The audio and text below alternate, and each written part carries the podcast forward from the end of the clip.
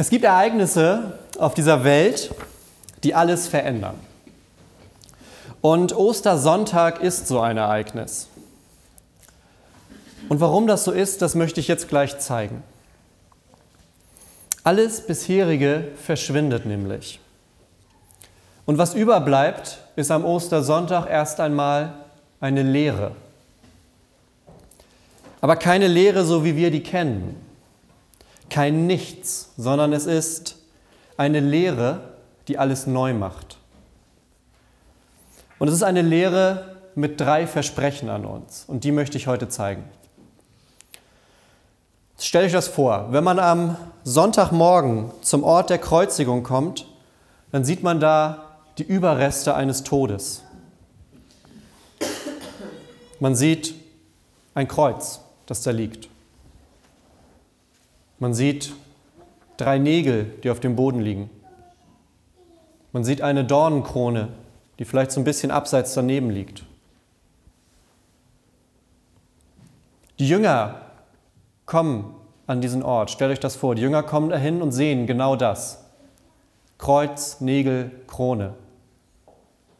Und sie denken an den Mann, mit dem sie so lange unterwegs waren der sie irgendwann mitten in ihrem Alltag auf einmal, der vor ihnen stand und gesagt hat, komm mit, du wirst mein Jünger. Und sie sind mitgegangen, weil sie ihm vertraut haben. Und sie haben ihn reden gehört, haben Worte von ihm gehört, selig sind die. Und das ist mein Leib, das ist mein Blut. Ich bin der Weg, die Wahrheit und das Leben. All das haben sie gehört. Und sie haben ihm vertraut, dem Mann, der gesagt hat, ich bin Gott. Und sie waren dabei, als er dann festgenommen wurde. Als er gefoltert wurde und als er schließlich am Kreuz gestorben ist. Und jetzt stehen sie wieder an diesem Ort und sehen diese Relikte des Todes. Und vielleicht denken sie, vielleicht sehen sie das und denken, da ist Blut an dem Kreuz. Ist das Gottes Blut? Ist das wirklich so? Ist da Gottes Blut an dem Kreuz? Und stimmt das, was wir gehört haben, dass das für uns passiert ist? Vielleicht denkt der eine Jünger das und er denkt, ist das wirklich wegen mir passiert? Ist das für mich? Sind das die Nägel, die meine Schuld am Kreuz gehalten haben? Denn genau das haben sie getan. Und die Jünger stehen mitten in dieser Lehre. Und ich glaube, in dieser Lehre, an diesem Kreuz, da wird unsere, da wird meine dunkle Seite sichtbar. Da wird das sichtbar, was wir eigentlich verdrängen, was wir Menschen nicht sehen lassen wollen. Das, was uns bei Gott im Weg steht, das, was bei uns, bei unserem Nächsten genauso im Weg steht. Das, was man so irgendwo weit hinten in sich selbst einsperrt. Genau das wird in diesem Moment offengelegt, wenn die Jünger auf dieses Kreuz gucken. Das wird nämlich sichtbar, dass Gott genau diesen Weg gehen musste, um zu uns zu kommen, um zu uns durchzudringen, durch diesen ganzen Sumpf, der uns umgibt. Deshalb musste so ein, ja, fast ja, so ein barbarischer, so ein unglaublicher Weg gewählt werden, um uns zu erreichen. Aber in dieser Lehre um das Kreuz ist auch ein Versprechen. Und das ist das erste Versprechen für heute. In dieser Lehre ist nämlich keine Stille, keine Anklage und auch keine Schuld mehr. Am Freitag hat Jesus nach sechs Stunden am Kreuz einen Satz gesagt. Er hat gesagt, es ist vollbracht. Fühlt das mal nach, es ist vollbracht. Vollbracht heißt, es ist fertig. Es ist alles getan, was getan werden konnte, was getan werden musste. All das ist vollbracht. Es gibt nichts mehr, was wir dazu hinzufügen müssten. Jesus nimmt das Böse, das Schlechte, die Scham, das, was uns, was uns selber in uns quält, all das nimmt er mit. Nimmt es mit ans Kreuz und sagt, ich nehme es mit, es ist jetzt vollbracht. Das muss nicht mehr auf dir liegen. Und was dann entsteht, ist eine befreiende Lehre. Eine Lehre, die frei ist von Schuld, Scham und Sünde. Es wird ein neuer Raum geschaffen an diesem leeren Kreuz. Zweifel und Schuld werden weggenommen werden zu einer Befreiung. Und gibt es da ein schöneres Gefühl, wie wenn so ein Stein vom Herzen fällt? Sagt man so sprichwörtlich, dass mir ein Stein vom Herzen gefallen, dieses Gefühl von plötzlicher Leichtigkeit? Wenn etwas einen lange beschäftigt hat, vielleicht war es ein Arztbesuch, der anstand. Und man hört dann die Worte, dass alles gut ist und es fällt ein Stein vom Herzen. Oder vielleicht in einer Beziehung zu einem anderen Menschen werden dann auf einmal genau die Worte gesagt, die richtig so Ketten sprengen, die etwas lösen. Dass man merkt, oh, jetzt, das war gut. Jetzt ist mir wirklich gerade der Stein vom Herzen gefallen. Ich fühle mich befreit. Und dann ist diese Leere, das, was da entsteht, weil etwas anderes weg ist, ist dann nichts Schlechtes. Sondern diese Leere ist ein neuer Ort. Man kann wieder atmen. Und genau das fühlen die Jünger, glaube ich. Vielleicht verstehen sie es noch nicht. Manchmal ist es ein Unterschied zwischen fühlen und verstehen. Vielleicht haben sie noch nicht ganz durchdrungen, was da passiert ist. Aber ich glaube, sie können in diesem Moment schon fühlen, weil in dem Moment am Kreuz, da hat sich in dieser Welt was verändert. Nach Freitag ist etwas anderes als vor Freitag.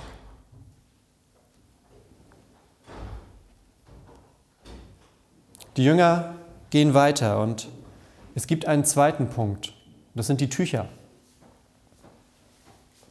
Wir können es sogar hier auf unseren Bildern sehen in der Kirche. Am Todestag wird Jesus vom Kreuz abgenommen. Das passiert, weil er nämlich Familie und Freunde hat. Das war die Aufgabe der Familie und Freunde. Denen wurde gesagt, wenn ihr euren Toten vom Kreuz wiederhaben wollt, dann müsst ihr ihn euch holen. Ansonsten kümmern wir uns darum und das wird kein schönes Begräbnis, sondern der landet irgendwo. Und Jesus wurde abgenommen von seiner Familie und seinen Freunden. Und nach dem Brauch wurde er dann gesalbt und in Tücher gelegt. Und ich kann mir vorstellen, wie die Jünger mit den Tüchern auf dem Arm sich auf den Weg machen zum Kreuz, weil sie wissen, was jetzt ansteht, welcher Weg vor ihnen liegt.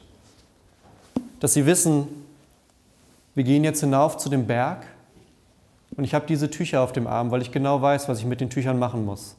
Ich muss jetzt zu Jesus, wir müssen ihn da runternehmen und dann werde ich ihn einpacken müssen. Das ist wie heute ein Sarg. Nichts anderes ist es.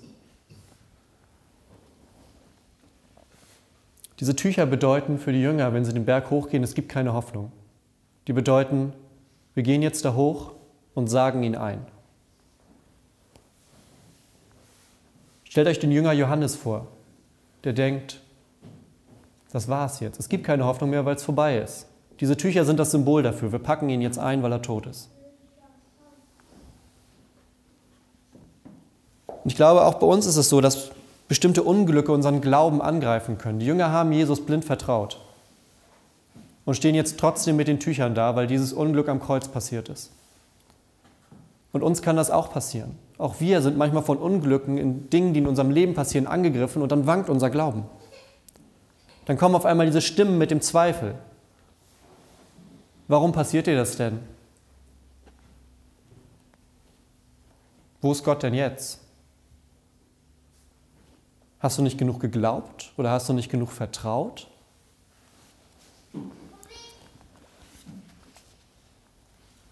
Es können Unglücke sein, es können Verluste sein. Im Beruf, in der Familie, vielleicht auch wenn der HSV zum 20. Mal verliert. Aber in solchen Situationen treten wir uns die Fragen auf, wo ist Gott denn jetzt? Wo ist er denn, wenn das jetzt passiert? Johannes fragt sich das. Er hat diese Tücher, er sieht den Leib und denkt, wo ist Gott denn jetzt? Er hat es doch gesagt, dass das irgendwie alles gut ausgeht. Und jetzt muss ich ihn einwickeln. Was ist denn jetzt schiefgegangen? Und was mache ich jetzt überhaupt? Wie geht es jetzt weiter für uns? Und ich glaube, das ist die Frage. Was tust du in einer solchen Situation? Was tust du, wenn dich das Gefühl beschleicht, ich kann die Situation überhaupt nicht einschätzen, ich weiß nicht, wo Gott jetzt gerade ist und ich weiß nicht, wie es weitergehen soll. Denn der nächste Schritt, der dann kommt, ist entscheidend. Wenn du irgendwo zwischen Niederlage und Triumph stehst, so auf, dieser, auf diesem Mittelstück dazwischen, ist die Frage, in welche Richtung wir gehen. Verlassen wir Gott dann und sagen, okay, anscheinend ist er weg, dann gehe ich auch? Oder vertrauen wir darauf, dass er da ist und bleiben? Es gibt Momente, in denen dürfen wir nicht aufgeben. Und meistens erkennen wir das leider erst im Rückblick. Im Rückblick ist es immer einfach. Dann blickt man zurück und denkt, okay, das war ein schlimmer Monat, das war ein schlimmes Jahr, aber danach ist es wieder gut geworden. Ein Glück, ich bin dabei geblieben. Das sieht man in dem Moment aber nicht. In dem Moment, wenn dieser Monat, wenn dieses Jahr da ist, dann sieht man das nicht. Dann steht man irgendwo im Niemalsland und weiß nicht genau wohin. Und so stehen die Jünger da vor Jesus. Mit diesen Tüchern als Symbol dafür, dass es jetzt eigentlich erstmal vorbei ist.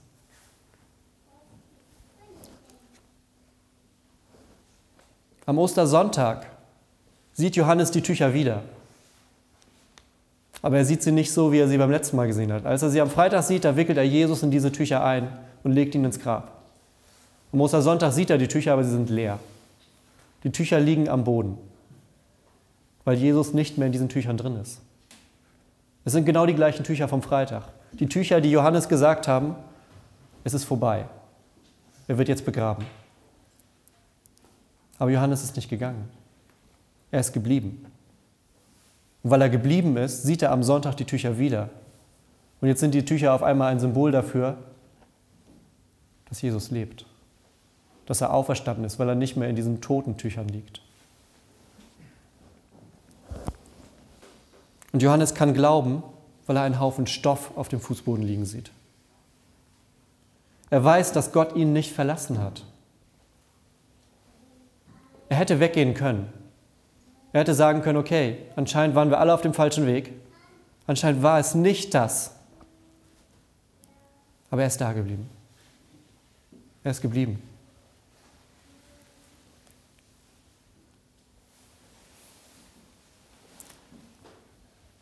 Der Kar-Samstag, der Samstag zwischen Karfreitag und Ostersonntag ist das beste Beispiel dafür. Wir können zurückblicken und sehen und wir wissen, nach Karfreitag kommt Ostersonntag. Wir müssen nur lang genug warten. Aber am Kar-Samstag ist es still. Da schweigt Gott. Aber wir wissen, dass er Sonntag wiederkommt. Aber es gibt Situationen, da wissen wir nicht, dass er wiederkommt. Da müssen wir uns an Kar-Samstag erinnern. Der sagt uns nämlich, ein schweigender Gott bedeutet nicht, dass Gott nicht da ist. Wenn wir am Kar-Samstag sind, müssen wir auf den Ostersonntag warten. Und vielleicht ist jemand hier, der genau das gerade hören muss. Der genau gerade hören muss, Gott weiß, dass du in einer Situation bist, in der du wartest. Gott weiß das und er sieht das. Und er sagt dir, ich bin da. Erinner dich zurück, erinner dich an die Tage, wo du das ganz klar gespürt hast. Erinner dich daran. Denn genauso bin ich jetzt da. Nach dem Samstag kommt der Ostersonntag. Da liegen die Tücher leer auf dem Boden. Gott hat dich nicht aufgegeben. Nicht eine Sekunde.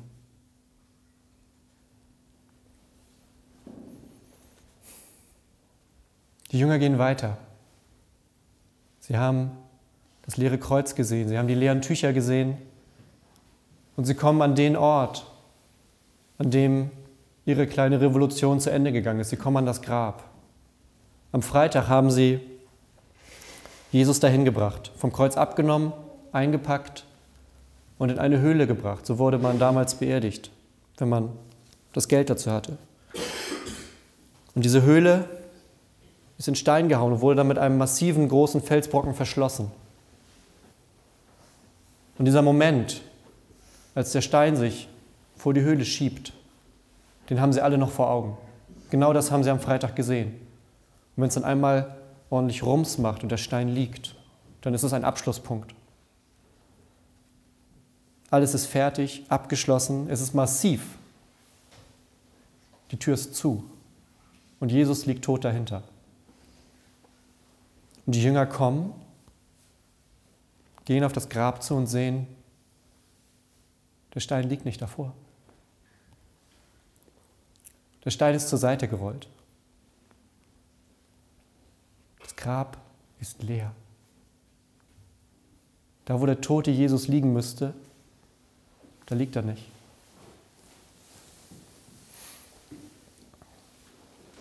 Dieses leere Grab ist der Wendepunkt in der Geschichte der Menschheit. Gott sagt in diesem Moment, Jesus hatte recht. Jesus hatte recht mit dem, was er gesagt hat. Jesus hatte recht mit dem, was er von sich selber behauptet hat. Jesus hatte recht damit, wie er mich euch gezeigt hat. Deshalb bleibt er nicht bei den Toten. Er ist auferstanden.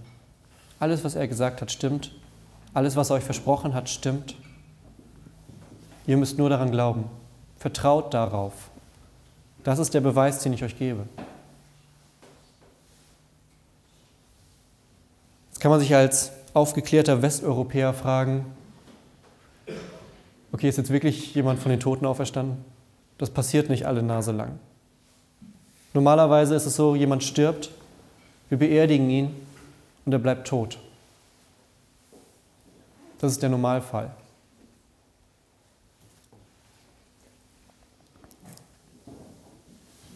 Ich glaube, ja, es ist logisch und vernünftig daran zu glauben, dass Jesus von den Toten auferstanden ist.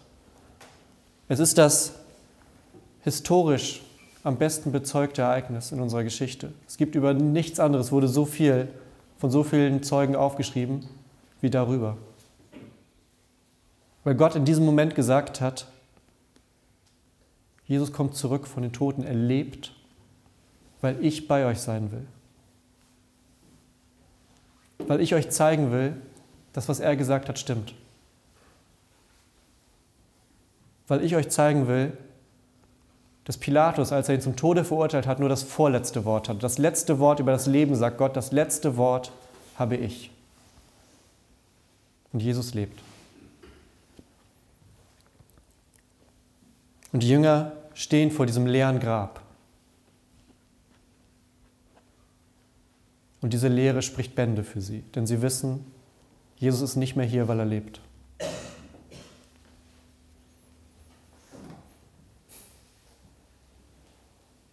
Für mich ergibt sich da so ein bisschen eine Theologie der Lehre draus. Ein Kreuz, Tücher und ein Grab und alle drei sind leer.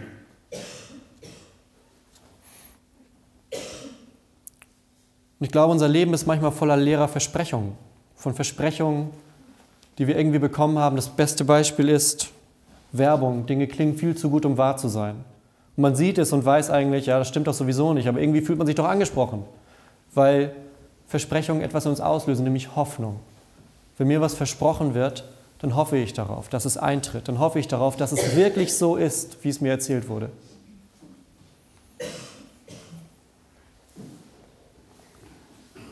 Und manche Leute fragen sich dann, ist das bei Gott auch so? Verspricht Gott auch Dinge, die er nicht hält? Denn Gott gibt viele Versprechen. In der Bibel sind hunderte davon aufgezeichnet. Davon, was Gott seinem Volk, was Gott uns verspricht. Wie er uns Hoffnung gibt. Und doch, trotz allem leben wir in einer Welt voll unerfüllter Hoffnung und gebrochener Versprechen. Und wie passt das zusammen? Auch ich gebe Versprechen und halte mich nicht dran. Treffe Abmachungen, obwohl ich schon weiß. Eigentlich suche ich mir danach noch einen Grund, um das irgendwie wieder loszuwerden, weil ich im nächsten Moment merke, oh, da warst du zu schnell. Kennt Gott das auch? Macht er das auch? Sagt er auch, uh, dieses mit Jesus, da war ich ein bisschen vorschnell? Nein, genau das macht er nicht. Gott ist anders. Am ersten Osterfest vor 2000 Jahren, da gab es bei Gott keine leeren Versprechungen. Da gab es Lehre, die voller Versprechen ist. Lehre, die voll von Versprechen ist. Gott verspricht am leeren Kreuz Vergebung. verspricht in den leeren Tüchern seine Nähe, auch wenn wir es manchmal nicht merken. Und er verspricht im leeren Grab die Hoffnung darauf, dass es nicht zu Ende ist, dass alles neu sein kann und dass er bei uns ist. Ostern sagt Gott zu euch, siehe, ich mache alles neu. Und ich glaube, dass manche Menschen das heutzutage hören müssen. Wir feiern Ostern und es ist irgendwie nett und es ist irgendwie da, aber in diesem Fest drinne versteckt sind diese ganzen Versprechen für uns. Dass Gott sagt, ich lass dich nicht fallen. Ich lass dich nicht alleine.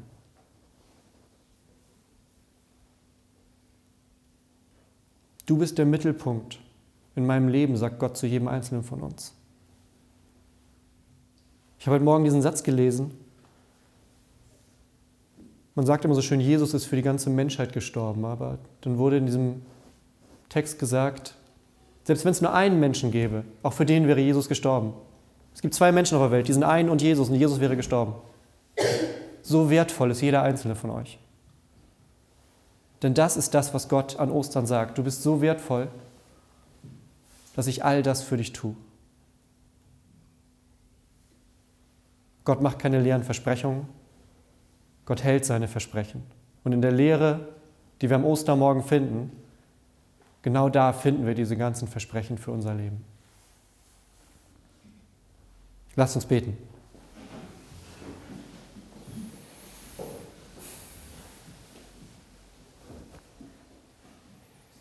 Vater im Himmel, ich danke dir für diesen Ostermorgen.